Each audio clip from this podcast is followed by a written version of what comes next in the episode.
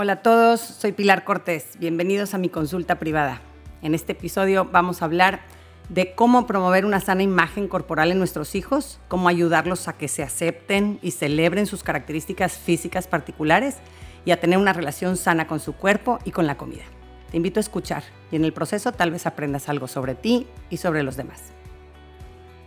Claudia nos comparte lo siguiente. Tengo una hija de 6 años. Desde que empezó la pandemia ha subido mucho de peso me preocupa que el tema de su peso se salga de control y pueda afectar su salud y su autoestima. En casa tengo restringida la comida chatarra en un mueble con llave, pero en cuanto mi hija sale a alguna fiesta o casa de una amiga, lo primero que hace es ir a buscar papitas y mugrero. Por otro lado, no quisiera meterle inseguridades sobre su cuerpo. Mi mamá, desde que yo tenía nueve años, me llevaba con nutriólogos y me tenía haciendo dietas. Se pasaba infundiéndome culpas cada vez que me veía comiendo algo que no fuera nutritivo y hasta la fecha he batallado con mi peso y no puedo disfrutar tranquilamente de comerme un pedazo de pastel. Yo nunca me he sentido cómoda con mi cuerpo. A veces veo fotos mías de hace años y me veo flaquísima y me acuerdo que en ese entonces yo me sentía gorda o no suficientemente flaca. Reconozco que ninguna que nunca me enseñaron a tener una buena relación con mi cuerpo y no quisiera cometer el mismo error con mi hija. ¿Qué me recomiendas?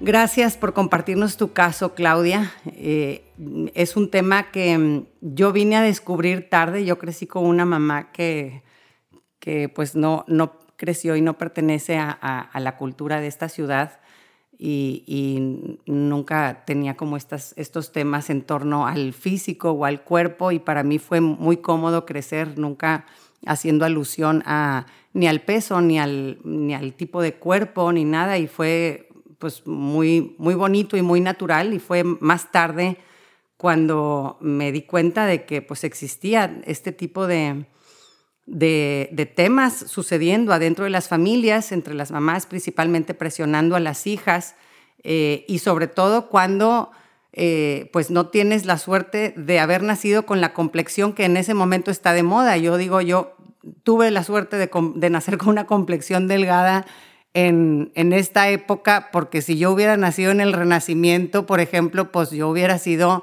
una flaca escuálida espantosa, ¿no? Este, en, donde, en una época en donde se, pues, los cuerpos que, se consideraban bellos y hermosos eran los robustos, los bien nutridos, los chovis, que ahora llamaríamos, ¿no? Entonces, eh, pues, pero es un tema que que realmente es un, problema. Muchas de las que ahora son mamás, como tú mencionas, Claudia, tuvieron una infancia en donde ya se les ejercía dentro de su casa una presión por tener eh, una figura delgada, perder, peso, etc. Entonces, eh, entiendo, Claudia, que para ti sea una preocupación este tema porque fue de mucho dolor en tu propia historia y haces bien en traer a la conversación cómo tú viviste este tema cuando eras niña, porque esas memorias son tu punto de partida en tu proceso de evolucionar y aprender a manejar con una mayor sabiduría los temas relacionados con la alimentación y con la imagen corporal.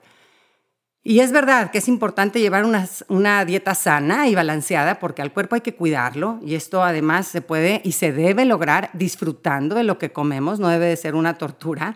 Eh, tu mamá, como mencionas, Claudia, asociaba la comida principalmente con tu apariencia física.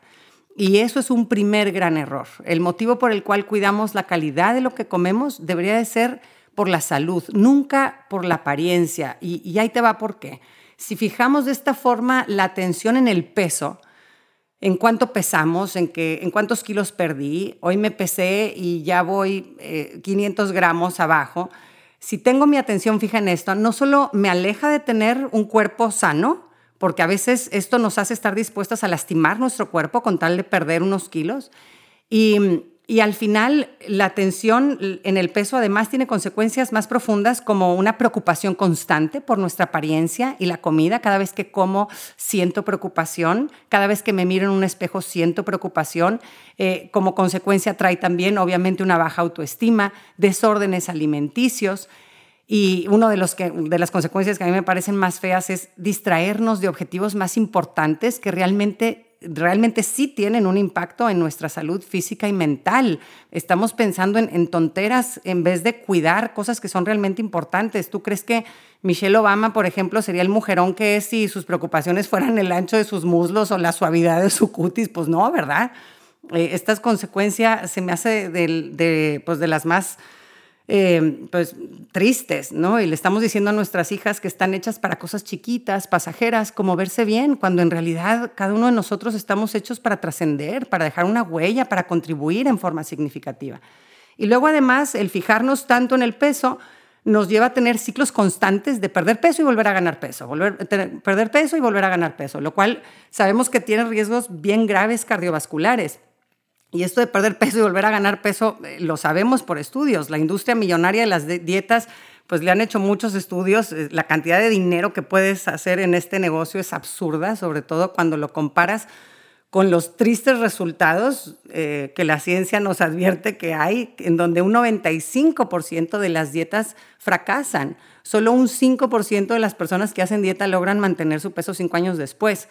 Y, como no te funciona, como a la mayoría no le funciona, pues creyeron que fue su culpa y entonces ahí van a meterle más lana y este, a invertirle más al tema para seguir enganchado en este barril sin fondo de hacer dietas, ¿no? Y, este, y, y entonces no se trata de, de, convertirnos en empresa fácil de esta industria millonaria con tan malos resultados, sino que aquí hay dos retos.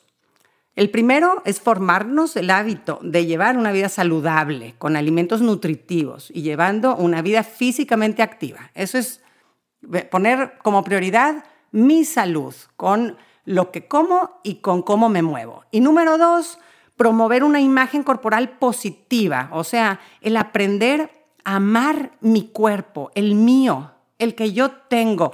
No significa que tener una imagen corporal positiva no significa que me encantan todas las características particulares de mi cuerpo. Yo igual y podría decir, ay, pues estas piernas tan flacas, ¿no? Que eso era lo que yo en mi, en mi adolescencia decía, ¿no? Pues quisiera tener un poquito de chamorro, aunque fuera, ¿no? Pero, pero una sana imagen corporal quiere decir que lo acepto, que lo aprecio por todo lo que es y por todo lo que hace para mí, en vez de reprocharle todo lo que no es.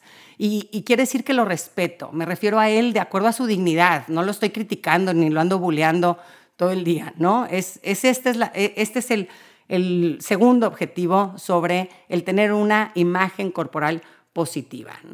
Y, y, en mi época adolescente yo me acuerdo que este, leí alguna vez de los resultados de un estudio que hicieron donde descubrieron que las personas que veían más revistas de moda tenían una peor imagen corporal, ¿no? se gustaban menos físicamente.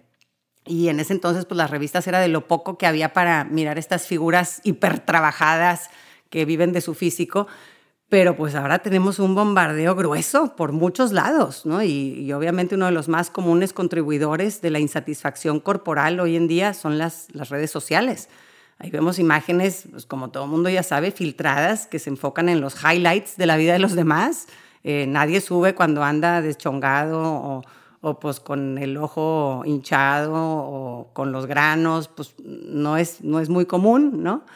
Eh, vemos a todas estas personas y situaciones maquilladas y aunque ya, ya empieza a haber algo de conciencia y uno ve esas imágenes y entonces dices, ay no, y te haces el coco wash de decir, pero, pero esto no quiere decir que esto sea verdad, ella también tiene problemas y seguramente también tiene celulitis y se las están maquillando y, aunque tú te hagas esa, este, pues e, e, ese ejercicio mental, la verdad es de que no lo estás viendo y tu cerebro no está recibiendo esa información eh, eh, falsa eh, que no está pegada a la realidad de las personas. ¿no? Entonces estas imágenes como quiera promueven una apariencia ideal imposible de alcanzar en la vida real. ¿no? Y estos, los estudios científicos de ahora pues asocian la exposición a redes sociales con una mayor insatisfacción con el propio cuerpo y con desórdenes alimenticios. Tu hija Claudia pues todavía está chiquita, pero es algo que hay que tener en cuenta para irlos coacheando cuando llegue el momento sobre lo que, eh, el tiempo que dedican a ver qué cosas, porque eso es lo que están dejando entrar a su cerebro y esto tiene un impacto en ellos, ¿no? Esto sobre la información de afuera, pero también mucho de lo que ven los niños dentro de su casa tiene que ver con que estén en guerra con su cuerpo. Y aquí Claudia y cada uno de los que están escuchando vayan haciendo una autoevaluación de de diferentes creencias o comportamientos a través de los cuales puedo estar promoviendo, sin darme cuenta, una imagen corporal negativa en mí y en mis hijos. Y aquí les va. Primero, dedico mucho tiempo a mi físico.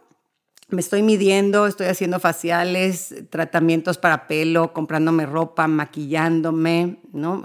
Estoy, me ven y estoy dedicando gran parte de mi día a ese tipo de actividades. Pienso y hablo todos los días de características físicas, como estar flaca. Si estoy viendo la tele, digo, está qué guapa, wow, qué, qué súper cinturita, qué bárbaro, cómo se le marca la pierna. Estoy hablando de, músculos, de, belleza física eh, en, en mis conversaciones. Hago dietas constantemente y si no estoy haciendo dietas me siento culpable o que estoy en un mal momento físico. Hago ejercicio compulsivamente o en exceso, siento culpa si por algo no pude hacer ejercicio un día. Considero la apariencia como esencial para ser valioso. Creo que me, van a rechazar si no estoy guapa, fit, eh, flaca, eh, o que no puedo ser exitoso o exitosa si estoy pasado de peso. Critico mi cuerpo o el de los demás. Me estoy comparando generalmente negativamente con el físico de otras personas de mi sociedad o que veo en las redes sociales o en otros medios de comunicación. Evito situaciones donde se expone más mi cuerpo, como la alberca o clases de baile. Estas son algunas preguntas que nos pueden ayudar a evaluarnos a nosotros mismos y reflexionar eh, sobre estos puntos con calma nos puede ayudar a darnos cuenta si, si de verdad no hemos hecho las paces con nuestro cuerpo, porque si yo no amo mi cuerpo, no puedo enseñar a mis hijos a amar el suyo. ¿no? El amor y el respeto al propio cuerpo se aprende primeramente con el ejemplo que vemos en casa. Ahora sí, vamos a la práctica. ¿Qué podemos hacer para fomentar en nuestros hijos una relación saludable con la comida y su cuerpo? Número uno, primero es importante darnos un tiempo para reflexionar, como se lo decíamos, te lo decíamos antes, Claudia, sobre lo que aprendiste en tu infancia sobre la comida y tu cuerpo y que lo anotes. Identifica estas creencias falsas que te han torturado hasta ahorita con el tema de la alimentación y tu cuerpo. Por ejemplo, una creencia falsa podría ser, hay que pasar hambre para tener buen cuerpo, la comida nutritiva sabe feo, todo lo rico engorda, la comida no es para disfrutarse, un buen cuerpo es muy flaco, no puede ser carnoso, la salud no es tan importante como la apariencia, ¿no? Y de aquí, saca tus propias eh, creencias que puedas traer dentro, ¿no? Identifica dónde se gestaron estas creencias y de boca de quién lo escuchaste o por qué lo entendiste así. Pueden haber sido mensajes que hayas escuchado de mamá, pero también puede haber sido que tu hermana mayor siempre la viste haciendo dietas destructivas y ahí creíste que eso era lo bueno o lo normal, o tal vez un novio en tu adolescencia que criticaba tu cuerpo y te sentías rechazada si no cumplías con ciertas características físicas que no tenías. Antes que nada es importante identificar estos mensajes destructivos si, si están ahí eh, encapsulados en mis memorias y empezar a trabajar en desaprenderlos, ir como desmenuzando estas historias, estas memorias y, verlas bajo una luz diferente, ¿no? la luz que ahora tienes con la madurez y la sabiduría eh, que antes no tenías. ¿no? Y así vamos poco a poco eh, haciéndonos dueños de estas creencias y, y, no, y no ser sus esclavos. ¿no? Número dos, habla con tus hijos de la belleza del cuerpo humano, de lo maravilloso que es en sus funciones. Es, es, es increíble cuando lo contemplas, ¿no? Agradecer a nuestro cuerpo por todo lo que nos permite hacer. Eh, el decir, wow, qué increíble cómo combatió tu cuerpo el virus tan rápido. Eh, mira qué padre se encargó tu cuerpo de sanar tu cortada. Qué máximo, cómo te permitieron brincar tus piernitas hoy como un loco, ¿no? Este, eh, es, padrísimo todo lo que hace nuestro cuerpo con nosotros y enfocarnos en, en esas maravillas. Número tres, que papá y mamá den afecto físico a los hijos, acostumbren a sus hijos a disfrutar de su contacto físico y el placer que esto nos da, incluso durante su adolescencia y juventud. El, tu hijo siempre necesita tus abrazos. Hay evidencia científica que demuestra que los apapachos físicos que le da un papá a su hija están relacionados con que la hija se guste más físicamente, que tenga una mejor imagen corporal. Sin palabras, el papá le está diciendo, me gustas, qué, qué, bonito es tu cuerpo, es amable tu cuerpo, ¿no? Entonces, eh, eh, a través de ese contacto físico y de disfrutar de los abrazos, el niño se siente cómodo con su cuerpo, incluso en la adolescencia. Número cuatro, hagamos de la actividad física parte de nuestra rutina diaria, a lo largo de toda la vida. No es ahorita le ando dando al ejercicio porque quiero eh, bajar unos kilitos para luego destramparme en Navidad o porque voy a ir a la playa y, y, ahí voy a comer y beber como si no hubiera mañana. No, no es así, ¿ok? Es un hábito que yo quiero tener en mi vida siempre porque me hace bien tener una vida físicamente activa y me ayuda a tener un cuerpo saludable y, es bueno para mi bienestar emocional. Número cinco, valora y aplaude la integridad de los demás y la tuya y la de tus hijos por encima de la apariencia física, en tus conversaciones, en tus actitudes, en tus decisiones.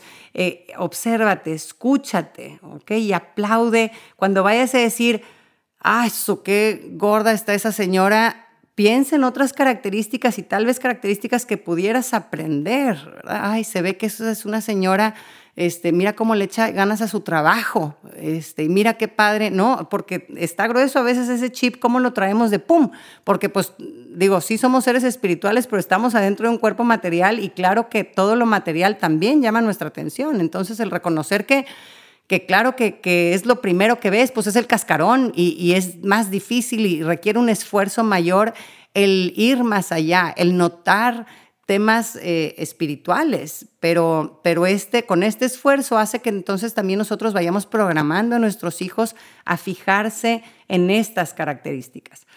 Número seis, modela hábitos alimenticios sanos, sentándose en la mesa en familia, o sea, la comida diaria o la cena diaria en donde nos juntamos todos a comer, en donde hay una dieta balanceada, en donde hay verduras, en donde hay leguminosas, en donde hay eh, proteína, ¿no? este, hay, hay, hay frutas, hay verduras, ¿no? Entonces, toda esta parte en donde yo estoy acostumbrado a ver una dieta balanceada, estoy viendo cómo mi familia come de todo, que nos ayuden los niños a preparar la comida, este, este involucrarse y estar en, el participar de comidas familiares eh, es también una forma indirecta de irlos educando en un hábito, en los hábitos sanos eh, alimenticios. Número siete, no uses la comida como castigo o premio. Nada de que entonces ya te voy a dar un chocolate. Entonces, eso de, esconder las cosas eh, eh, en, bajo llave eh, es terrible. Pero nada más va a ser, este, lo estás poniendo como si fuera el gran tesoro prohibido, ¿no? y eso va a ser más que, sobre todo va a hacer que aumente el deseo y la rebeldía y la ansiedad por la comida chatarra. No pasa nada que coman mugrerito de vez en cuando mientras estén obteniendo los nutrientes suficientes de otras comidas y, entiendan el valor de comer sanamente, ¿no? Entonces, eh, nada de, ah, entonces ahora estamos de fiesta y es premio y entonces, pues, este, aquí están los, los chocolates y vamos a comer puro mugrero. No tiene nada que ver. Busca, busca premios que no estén relacionados ni con la comida ni con el dinero este, tampoco se aconseja, ¿no? Más bien que sean experiencias bonitas, padres, este, y en cambio es importante explicarles cómo ciertos alimentos ayudan al desarrollo de nuestro cerebro o de nuestros músculos o nos dan energía, eso sí. Número ocho, escucha y confía en la regulación interna del hambre de tus hijos y reeduca la tuya si es que la traes ya fregada, ¿verdad? Este, muchos, nuestra nosotros es, como cuando tienes ganas de hacer pipí, e, es, es un sistema de regulación interna que cuando escuchamos, entonces eh, lo que deberíamos de hacer es alimentarnos, porque escucho mi hambre, ¿ok? Entonces, muchos de nosotros desde chiquitos nos acostumbraron a, no escuches tu hambre, no es importante esta señal, bloqueala, y entonces ya no, no, tenemos ese contacto ahí adentro y entonces pues comemos todo mal, no comemos de acuerdo a lo que necesita nuestro cuerpo. Entonces o comemos menos porque quiero bajar de cuerpo o como de más porque tengo que aprovechar porque ahorita no estoy a dieta y entonces este, luego sí va a venir la dieta y ahí sí, entonces, entonces toda esa dinámica es disfuncional, es destructiva. Entonces hay que ayudar a nuestros hijos. Yo me acuerdo que yo les preguntaba, ahorita pues ya, ya solitos, ¿no? Este, pero les preguntaba, ¿es, ¿es hambre o es antojo? ¿Ok? Entonces nada más tú escúchate. Ah, no, em, no, es, es, antojo, porque sí, sí, sí me llené bien. Ah, ok, se vale, ¿verdad? Se vale tener antojos y, complacerte un antojito, ¿verdad? Eh, pero que, que, tú lo sepas identificar, que sepas identificar o sabes que no, sí, sí sigo teniendo hambre. Entonces, eh, identificar que si mi cuerpo me está diciendo que tiene hambre, necesito darle, darle buenos nutrientes. Eh, no es, y yo le decía a mis niños, no, no, si tú le das, si cuando tienes hambre te comes un chocolate, le estás haciendo creer a tu cuerpo falsamente que ya lo alimentaste. Y no es así. Entonces te va a dar hambre otra vez muy pronto, ¿verdad? Porque se va a dar cuenta y va a decir, ¿qué es esto? ¿Verdad? Este, no me alimentaron, esto no, no me alimentó lo que me dieron, ¿no? Entonces, eh, eh, el explicarles toda esta dinámica, el saber escuchar su cuerpo, eh, el decirles que nunca es bueno pasar hambre por ningún motivo, o sea, este, hay que satisfacer eh, esta hambre de forma nutritiva y la regulación de lo que comemos debe venir desde dentro, no desde fuera, no desde, ya me dijeron que ya no comiera. Aquí entra lo mismo, eh, esta eh, práctica que pues muchos tuvimos en nuestra casa, acábate el plato. Yo, gracias a Dios, yo me acuerdo en donde yo decía, ay, ya, ya, no, ya no tengo hambre. Y aunque todavía quedaban cosas en mi plato, me acuerdo de mi papá de voltear y decir, ya no comas.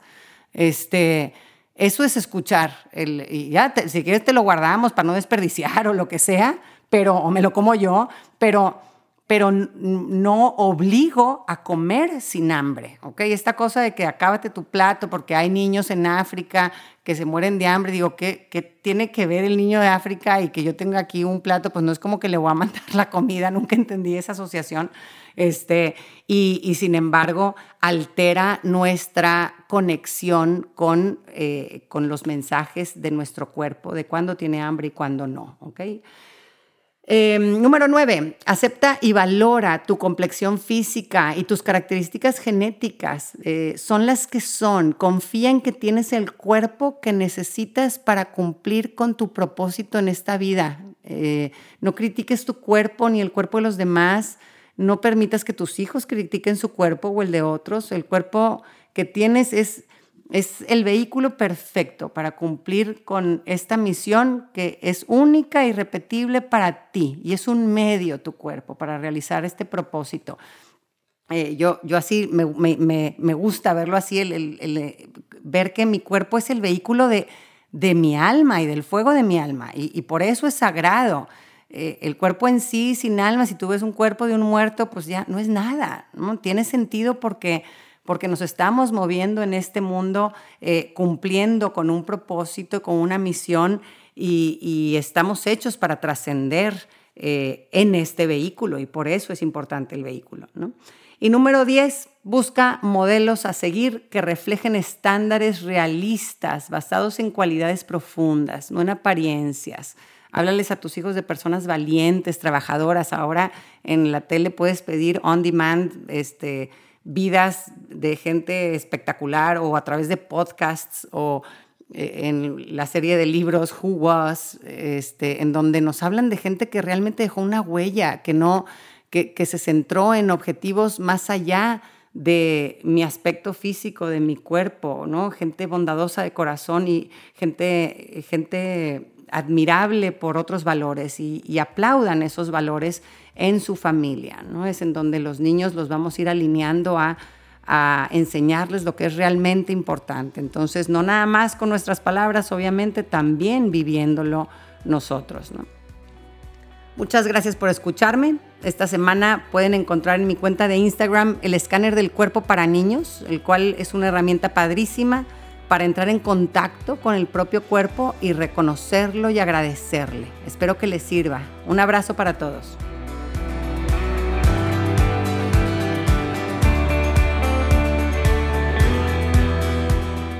Gracias por acompañarme. Ojalá que hayas recibido a través de este podcast, aunque sea un poquito de luz. Si te gustó lo que escuchaste, suscríbete y aliméntate semanalmente con contenido que te ayudará a construir una vida mejor.